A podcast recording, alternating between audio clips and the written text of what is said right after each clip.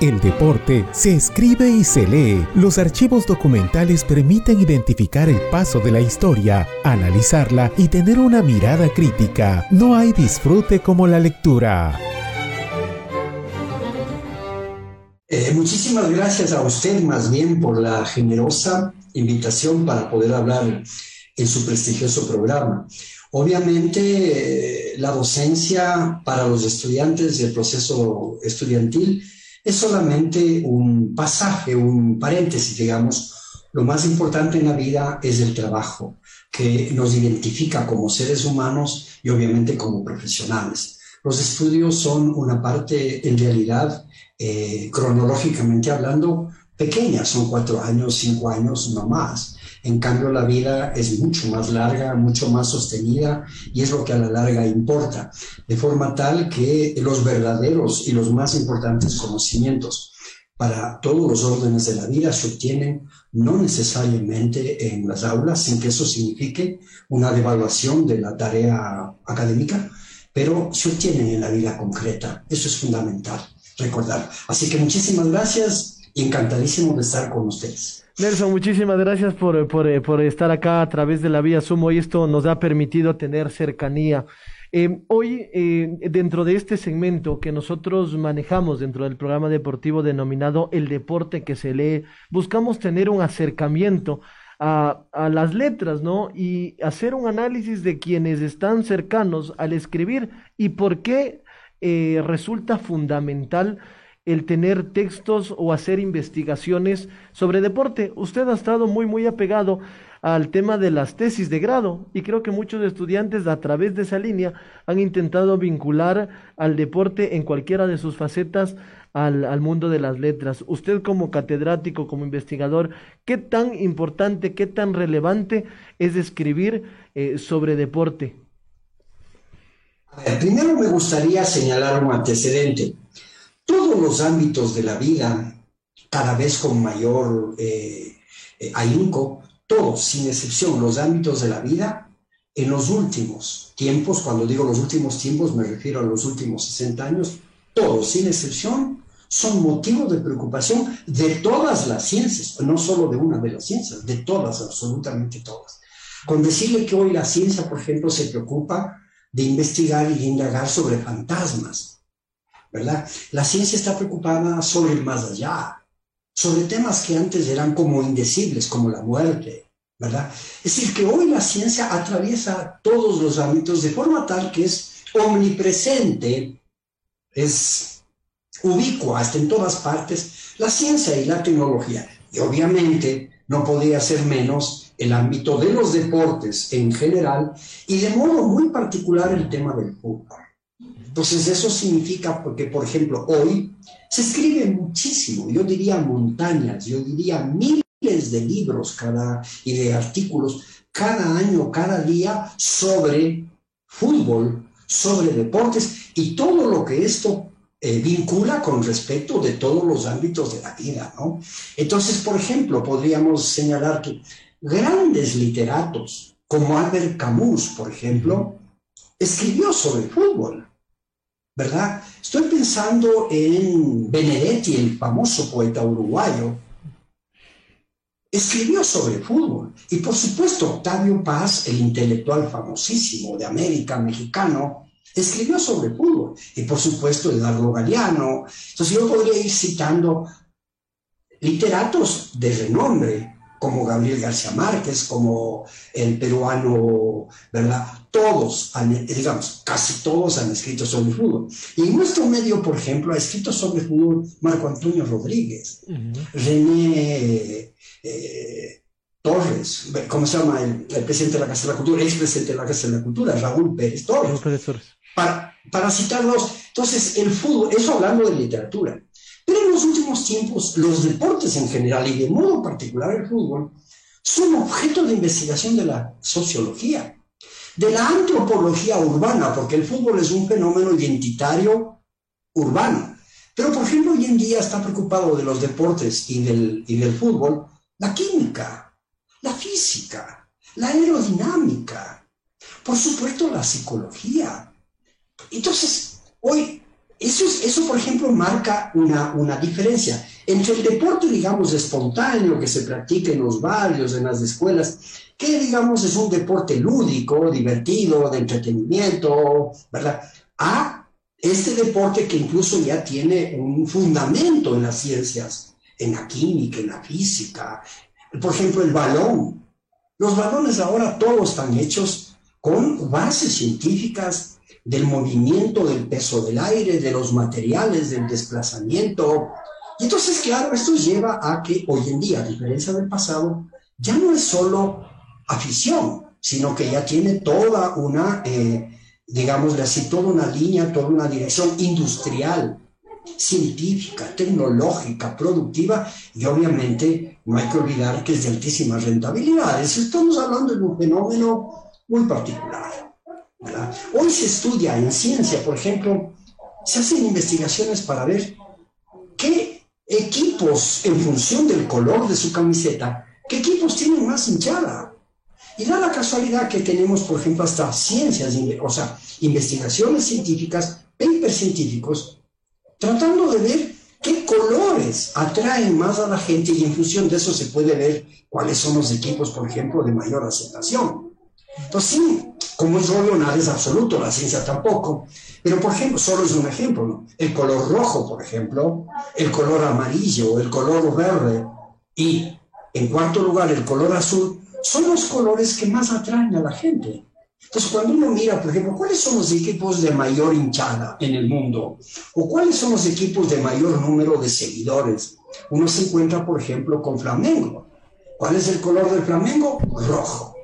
Bayern Múnich, rojo. Manchester United, es decir, podríamos ver que el color rojo, es curioso, hoy se puede estudiar hasta eso, por alguna serie de razones de carácter psicológico, es decir, que hoy la ciencia interviene hasta en identificación de colores con número de hinchadas.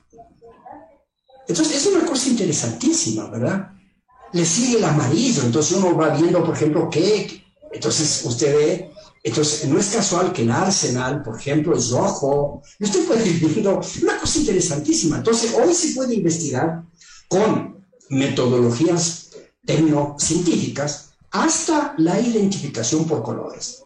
La antropología y la sociología urbana, por ejemplo, esto es otro ejemplo, están tratando de investigar qué explica que hoy el fútbol, por ejemplo, o alguno de los deportes, pero de modo particular el fútbol, pasa a ser la señal más identitaria de toda la población juvenil y también de la población adulta, pero más de los jóvenes. Entonces uno se encuentra con fenómenos de este tipo. Los chicos, por ejemplo, o chicas, da lo mismo, eh, a regañadientes llevan el uniforme del colegio. O incluso el día lunes cantan a regañadientes del himno nacional. Pero en cambio llevan con un orgullo, con una autoestima, la camiseta de su equipo, que no el uniforme. O, por ejemplo, cantan con más entusiasmo los cánticos o himnos de su equipo que el himno nacional. Entonces, por ejemplo, estos fenómenos tienen que ser estudiados, tienen que ser investigados con la ciencia, por las ciencias sociales para ver qué es, qué es lo que está pasando atrás. Hay algunos indicios, hay algunos activos de por dónde va, pero estamos hablando de temas complejos.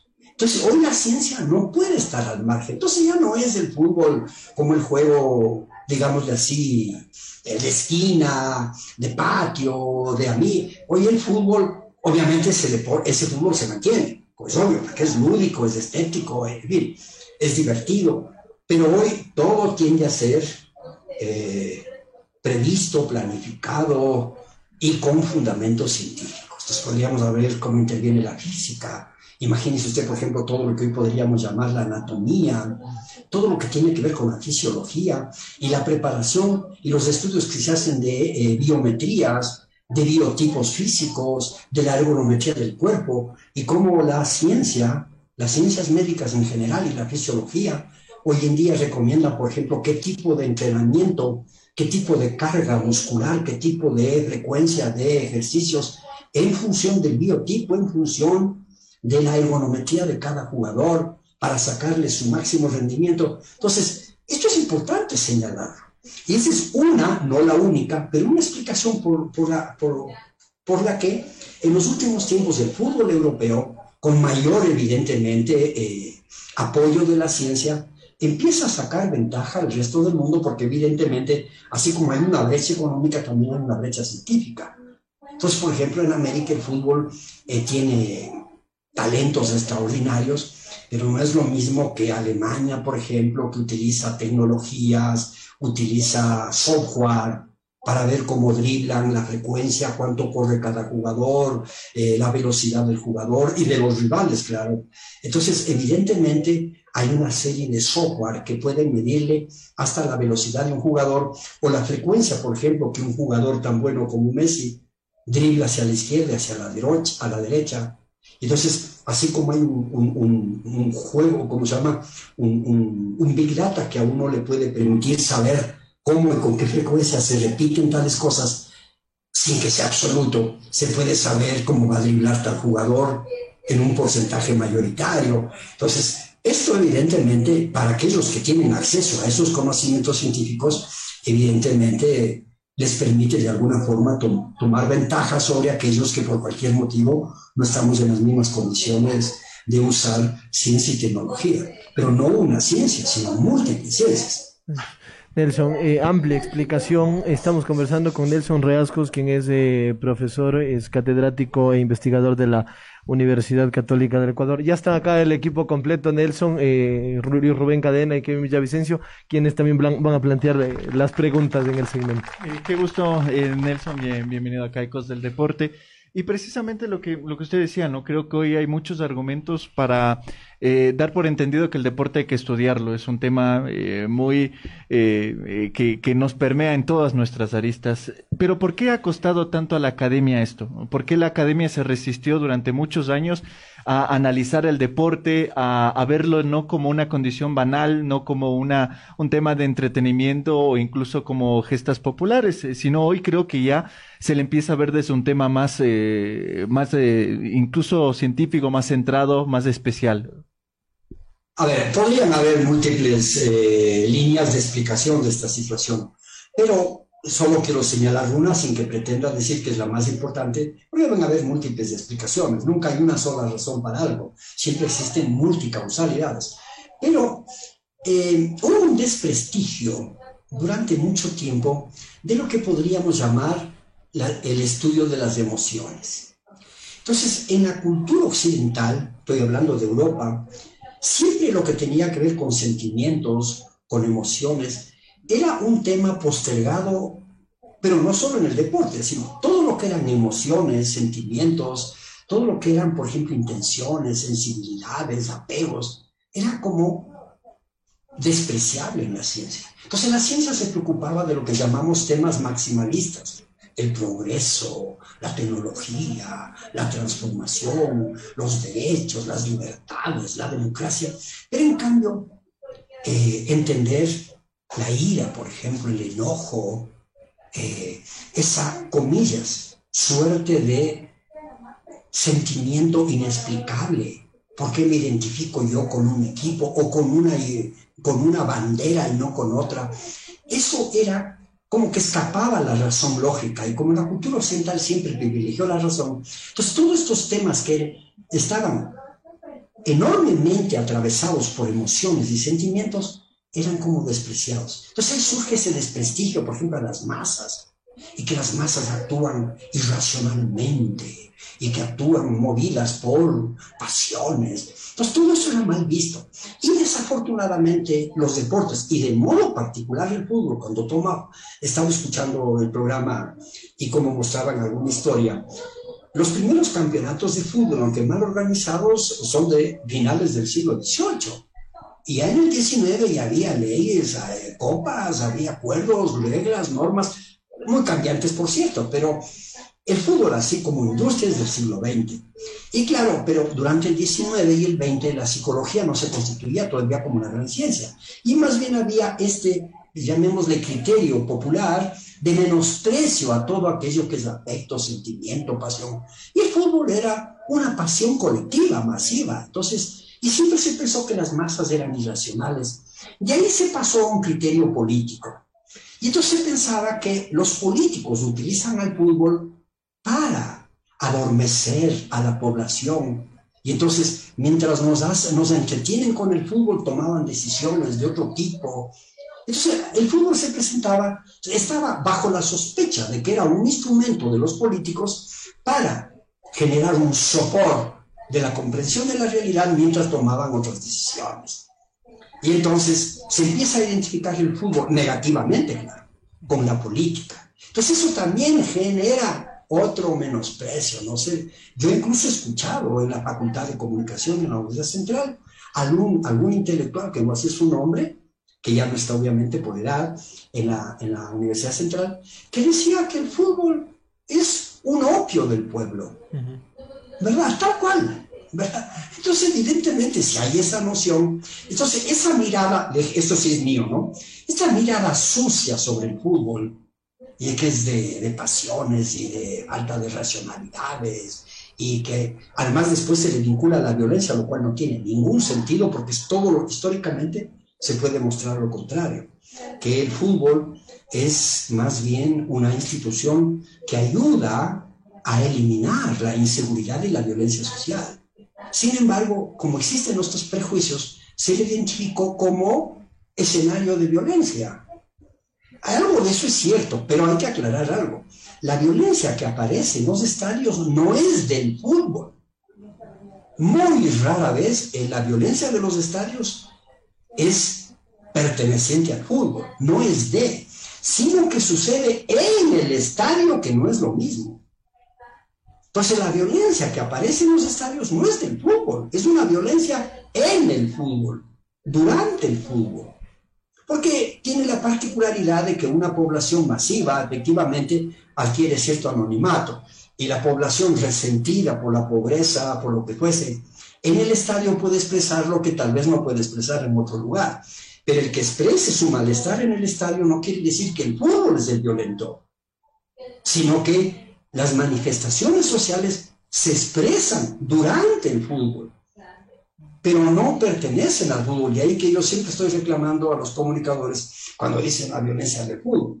Alguna violencia puede ser del fútbol, obviamente, pero en general la violencia no es del fútbol, sino que sucede en el fútbol. Entonces, claro, asociado a cierta violencia, asociado a cierta utilización política negativa del fútbol y asociado a que es un sentimiento de masas, así, evidentemente había menosprecio. Y entonces había cierto, como decirle, cierta idea de que el intelectual que se jacta no se preocupa por eso, por esos temas eran como secundarios, como temas que no merecían. Eso dura más o menos sin mayores precisiones hasta la década de los años 60.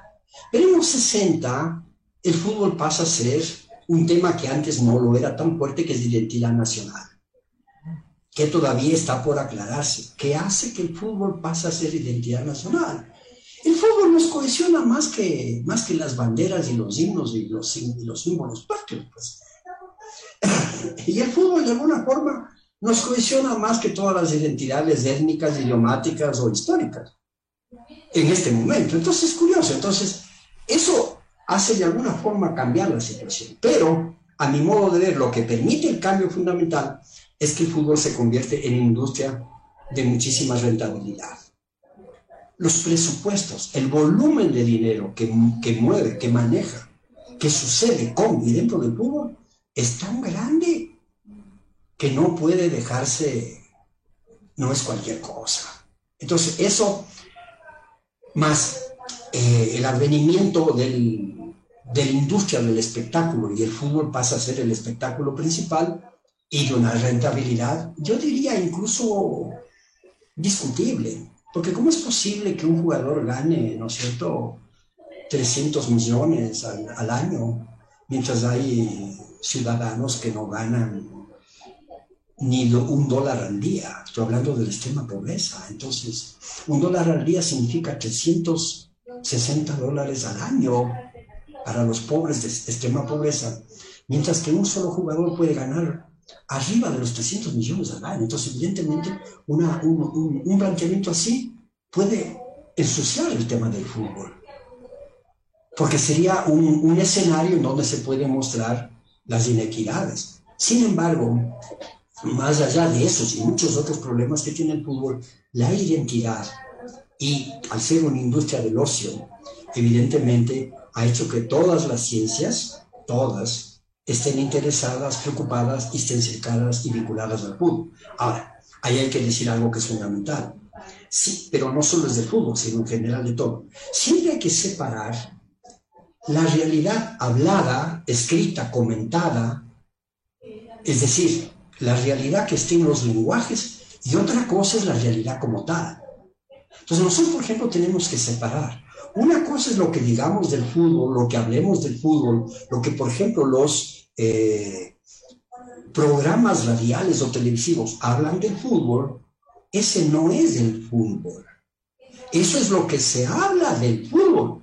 Pero entre lo que se habla del fútbol y lo que el fútbol es, puede haber enormes distancias. Es decir, hay que aprender a tomar distancia entre el fútbol hablado, comentado y el fútbol real. Entonces, un mal ejemplo, ¿no? Yo les escucho eh, a los comentaristas que la convocatoria está mal hecha, que aquí se ve no sé qué, que aquí hay un vacío, que falta. Todo eso es hablado, porque ni siquiera sucede el partido o que está mal el planteamiento, que no. Todo eso es hablado.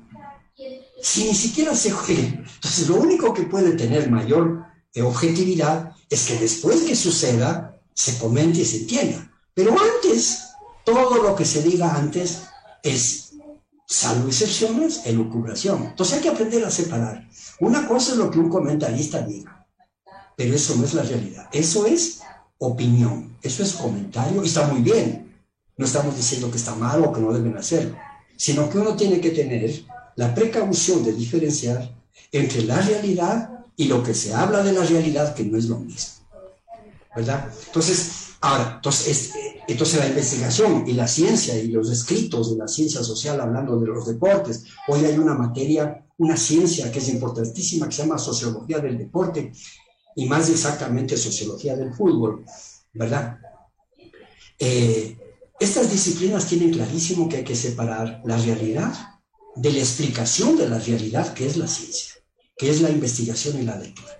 Y debo decirles, porque como todavía estoy vinculado a la Universidad Católica, eh, debo decirles que cada vez hay más tesis, más disertaciones, más escritos de estudiantes para graduarse sobre el fútbol pero no solo en ciencias sociales. Por ejemplo, en medicina hay una cantidad enorme de, eh, ¿cómo se llama?, de, de tesis, de disertaciones sobre medicina en el fútbol, sobre medicina deportiva o sobre alguna especialidad. Nosotros tenemos, por ejemplo, estudios sobre violencia, sobre identidades, sobre eh, el arte en el fútbol, porque también hay canciones, está toda la simbología de los trapos, está toda la parte de competencia, hay otros estudios que se hacen, por ejemplo, desde la física, de las innovaciones que se incorporan, por ejemplo, en la posesión del balón, cuántos, cuántos kilómetros corre cada jugador, a qué velocidad, eh, los minutos jugados y el tiempo no perdido o perdido, que marca enormes diferencias. No sé si ustedes han notado esto que hoy en día se llama intensidad, que el fútbol europeo, por ejemplo, sobre todo el inglés, tiene una intensidad tal que prácticamente no hay pérdida de tiempo. Y son tan preparados, tan científicamente preparados, que una enorme cantidad de goles acontecen sobre los 90 minutos, es decir, en el tiempo eh, agregado, ¿verdad? Es curioso, en cambio, uno ve el fútbol antiguo y a los 80 minutos los entrenadores y los futbolistas cerraban o cerrábamos el partido y ya prácticamente era difícil revertir. Sí había, porque el fútbol tiene azar. Pero hoy en cambio, hoy en día, siete minutos pueden ser mucho, mucho tiempo de agregado, me refiero a cinco minutos, porque pueden haber más de un gol todavía. Eso muestra la enorme preparación física, la concentración, la intensidad. Entonces, ya no es el mismo fútbol de antes, porque hoy intervienen todas las ciencias y cada vez hay más investigaciones, más eh, estudios en todos los ámbitos. Entonces, hoy en día hay que entender lo siguiente. Pronto, supongo yo, que habrá, mejor dicho, ya indicio de lo que en academia llamaríamos una epistemología del fútbol. Solo un ejemplo para que me puedan entender. El turismo antes no era una ciencia, hoy ya es una ciencia. Se llama epistemología de la hospitalidad. Ya. La gastronomía, la comida, era un arte, era una técnica, pero no era una ciencia. Hoy es una ciencia. Muy pronto, muy pronto, si acaso ya no hay indicios, habrán teorías del fútbol y ciencias del fútbol. Entonces, estamos en, el tránsito de ser una práctica, una técnica, una industria, un, negocio, a que también llegue a tener manifestaciones científicas. Porque eso sucede. Usted sabe que hay ciencias nuevas, hay ciencias que desaparecen. Podría aparecer muy pronto lo que podríamos, tal vez con alguna imprecisión, llamar epistemología del fútbol. Ya mismo. Saludos, eh, Nelson, Kevin Villavicencio es mi nombre, gracias por este exquisito análisis. Y la pregunta va orientada también a eso, ¿no? ¿Cómo empezar a entender este post-fútbol que ahora conocemos, este nuevo y moderno deporte? Con el sentido de la tecnología y cómo esto quita ese romanticismo que antes eh, existía, ¿no? De, un deporte que incluso tenía una ideología marcada en su forma de actuar, de equipos que tienen su, su ideología política, social y económica, muchos de ellos, y las personas también. Esto también enfrentado, por ejemplo, que acá en nuestra región se lo ve al fútbol y al deporte como muchas veces la salvación socioeconómica de un grupo, de, de un sector, ¿no? De jugadores eh, que vienen de distintos lugares y que buscan... Eh, tener al fútbol como eh, ese, esa salvación de vida.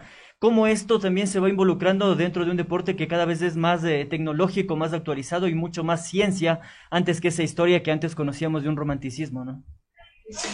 A ver, mi humilde criterio, obviamente es opinión y por lo tanto no necesariamente coincide con la realidad, es que el fútbol y los deportes no han perdido ese, esa dosis, llamémosle de azar, de, esto que podríamos llamarle eh, lo súbito, lo inesperado, y desde esa perspectiva, el fútbol siempre tiene un margen, llamémosle, de sentimiento estético y que por lo tanto no es del todo predecible. Es decir, si bien, y ratifico lo que he dicho, la ciencia y la tecnología son cada vez más omnipresentes en el fútbol, por su propia característica de juego, porque el fútbol no deja de ser juego, siempre queda algo que tiene que ver con el fracaso, con el riesgo, con, el, con lo súbito, con lo inesperado, con el azar dañino o el azar venturoso. O sea, en el último minuto eh, dio en el palo y no entró, o en el último minuto el árbitro no vio. En fin, evidentemente cada vez se estrecha ese margen, llamemos de lo súbito, el azar, lo imprevisto, y por lo tanto, efectivamente, ya no es tan, tan imprevisto y por lo tanto tan romántico como era antes, porque cada vez hay una mejor presencia. De todas maneras, sigue teniendo un, un ¿cómo se dice? Porque es juego. Y el juego, entre otras características, siempre tiene algo de azar. Y mientras exista algo azaroso, siempre va a ser un misterio. Y entonces el azar genera esperanza. Entonces, nuestro equipo va perdiendo, estemos en el minuto 85, todavía estamos esperanzados que tal vez. Entonces, ese ese ese ese estatus de romanticidad en el fútbol totalmente no ha desaparecido. No coincido con aquellos que dicen que hoy todo es técnico, todo es científico. Coincido parcialmente que hay esa, esa, esa línea, pero el que se ha perdido todo el romanticismo no lo creo.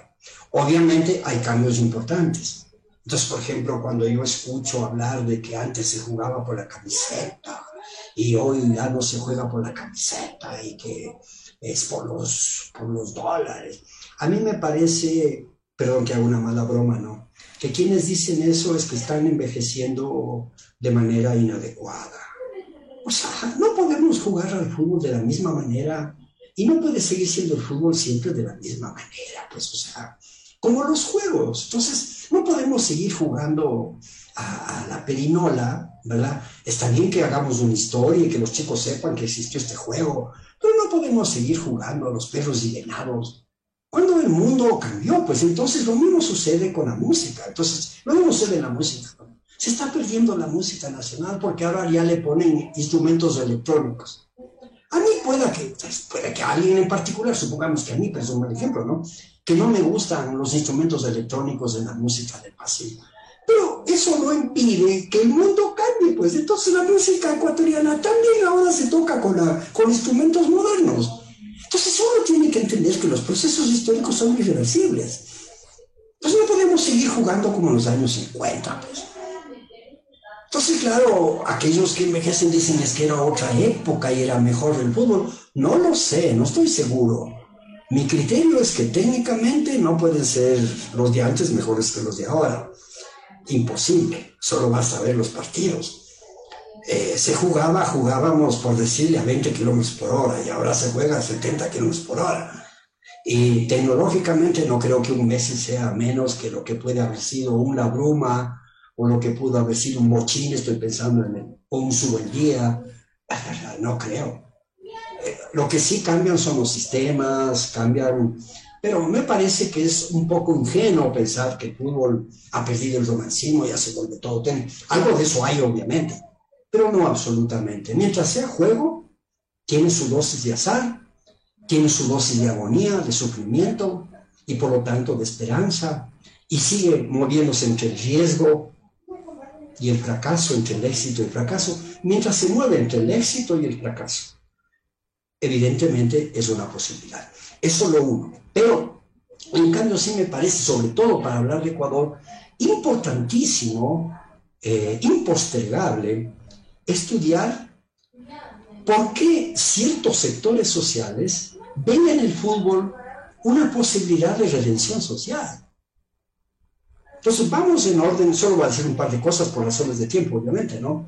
Pero escucho con alguna frecuencia, más de lo que yo desearía, a comentaristas deportivos decir, por ejemplo, que la población afroecuatoriana, afrodescendiente, no me gusta la palabra, pero no vamos a discutir eso en este momento, que la población afrodescendiente tiene eh, habilidades especiales y genéticamente mejor dotadas para el fútbol que otros.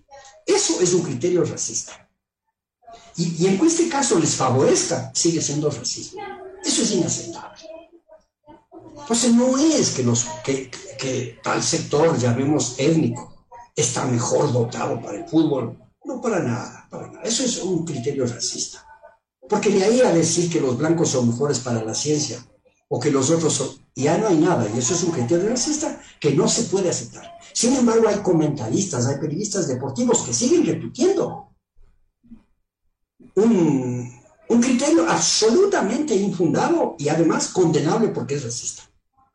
¿Qué es lo que sucede? Que si un niño pertenece a un sector social de extrema pobreza, ¿cómo puede salir de la pobreza?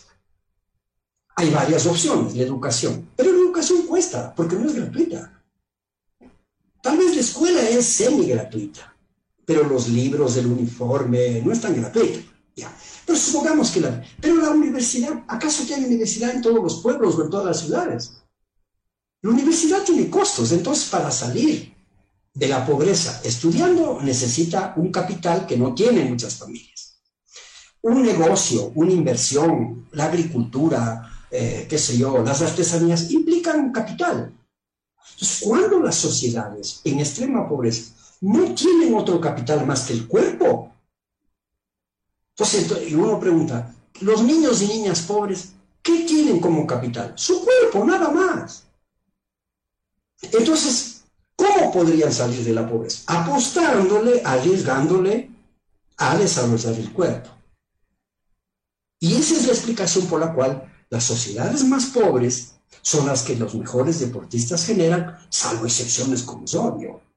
Pues en Brasil los mejores futbolistas, incluido Pelé, incluido Garrincha, vienen de dónde? Pero no porque tienen tal etnia, sino porque su única salida es esa. Si, por ejemplo, en el Ecuador, en el Valle del Chota o en Esmeraldas, hubiera inversión en agricultura, hubiera inversión para el turismo, hubiera eh, becas gratuitas para que todos estén en la universidad, seguramente ya no sería el fútbol como una una perspectiva de salvación. Se diversificaría. Pero, por ejemplo, ¿qué le queda a un niño en el Chota? Sin tierras, sin posibilidad de que estudie en la universidad. El cuerpo. Y entonces le apuestan a eso. Pero hay que recordar algo como prueba de que es falso, de que están superdotados. De cada 5.000 chicos de Chota, que le apuestan al fútbol, solo 50 llegan a algún equipo profesional. Entonces no es cierto que todos están dotados. Más o menos lo que debe suceder con otros grupos. Entonces no es que ya juegan y ya son buenos, no, no, al contrario. Hay muchísimos niños frustrados. Hay estudios, como es obvio, hay una tesis eh, de este chico Ramírez, ¿verdad?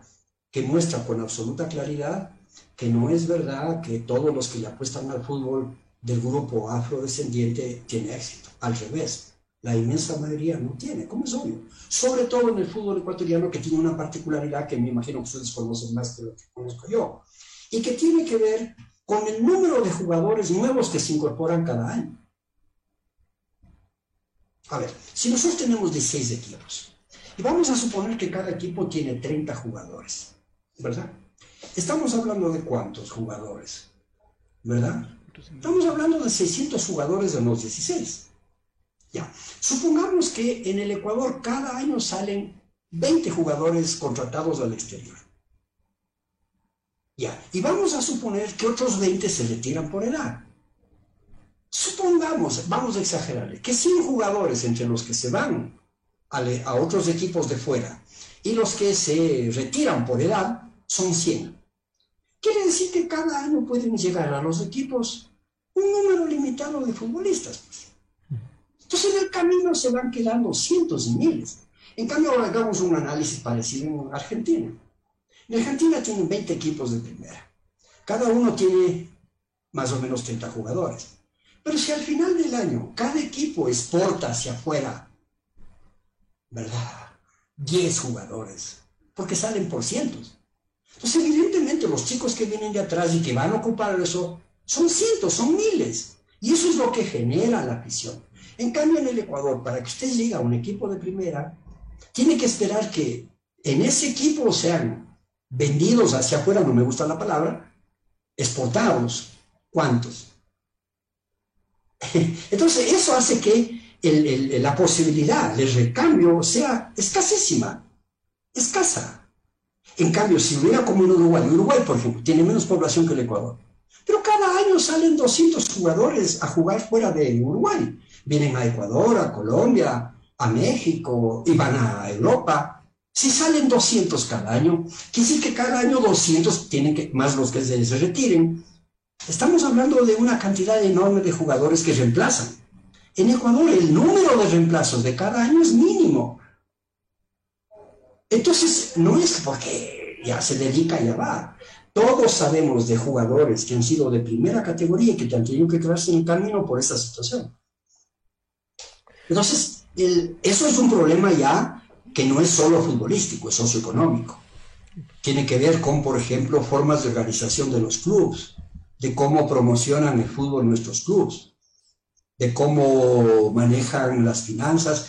Ahí, por ejemplo, tenemos buenos, como se dice, ejemplos en los últimos tiempos, que es lo de, lo de Independiente del Valle, que me parece que es ejemplar en el manejo, ¿verdad? Pero, en cambio, usted ve las capacidades, llamémosle de talento, de, desarrollo físico, de afición, es enorme en el Ecuador. El problema es que se topan con esta realidad de que no pueden llegar, porque no hay cupos, comillas, no sé si la palabra es adecuada, pero es eso. Nelson, eh, le queremos eh, agradecer muchísimo por, eh, por este tiempo, realmente que nos ha entregado su conocimiento, una perspectiva amplia de lo que representa el, eh, el vincular y el tener escritos eh, sobre deporte y sobre todo eh, sobre fútbol. solo para cerrar, ¿qué se debería hacer para que todos esos textos, todos esos trabajos en lo académico empiecen a ser fundamentales para un entendimiento y una comprensión diferente de la práctica deportiva, más allá de la práctica como tal, de lo lúdico. Así muy breve, Nelson, muchísimas gracias. Ya, este, no sé qué recomendar, pero evidentemente lo que recomendaría en primer lugar es que los profesionales eh, del comentario, los profesionales comunicadores de los deportes y del fútbol, sean ellos los que se interesan. Porque es difícil que un escrito vaya a usted, entonces es al revés. El interesado tiene que buscar el escrito. Nosotros tenemos bibliografías publicadas, existen en las bibliotecas, hay formas de buscar, ¿verdad? O sea que por literatura no falta. Pero yo echaría de menos interés de muchos. Por ejemplo, en varias universidades se ha propuesto, por ejemplo, maestrías en sociología del deporte o del fútbol. Curiosamente, quienes se matriculan no son los comunicadores. Tengo la impresión de que piensan que ya saben, ¿verdad? Y entonces, claro, si los difusores, si los mediadores del deporte, que son los comunicadores, son los que menos interesan, evidentemente, todos esos escritos, esos libros, esa literatura, entonces yo no puedo entender, por ejemplo, cómo alguien que se dedica al fútbol no leyó a Camus, cómo no leyó a, ¿verdad? a Vargas Llosa, ¿verdad? cómo no leyó a Benedetti, o cómo no leyó a Octavio Paz, o a los poetas argentinos que son poetas identificados con un equipo. ¿Verdad? Por ejemplo, estoy pensando en Marta Ritkin, una poetisa de fútbol. ¿Verdad? ¿Cómo no leer, ¿verdad? Los libros que ha escrito Galeano, que ha escrito Valdano, que son varios, ¿verdad? Entonces, tienen que estar, entonces, ahí hay que aumentar la capacidad de lectura y la curiosidad de los comunicadores en primer momento. Después, evidentemente, esto puede llevar a una socialización. Así que ahí mi criterio, sin, ninguna, eh, sin ningún afán negativo, es que los periodistas eh, deportivos, los comunicadores deportivos, eh, nos quedan debiendo. Tendrían que tener un mayor interés en la literatura, en la ciencia y en el arte de los deportes y del fútbol, por cierto. Muchas gracias. El deporte se escribe y se lee. Los archivos documentales permiten identificar el paso de la historia, analizarla y tener una mirada crítica. No hay disfrute como la lectura.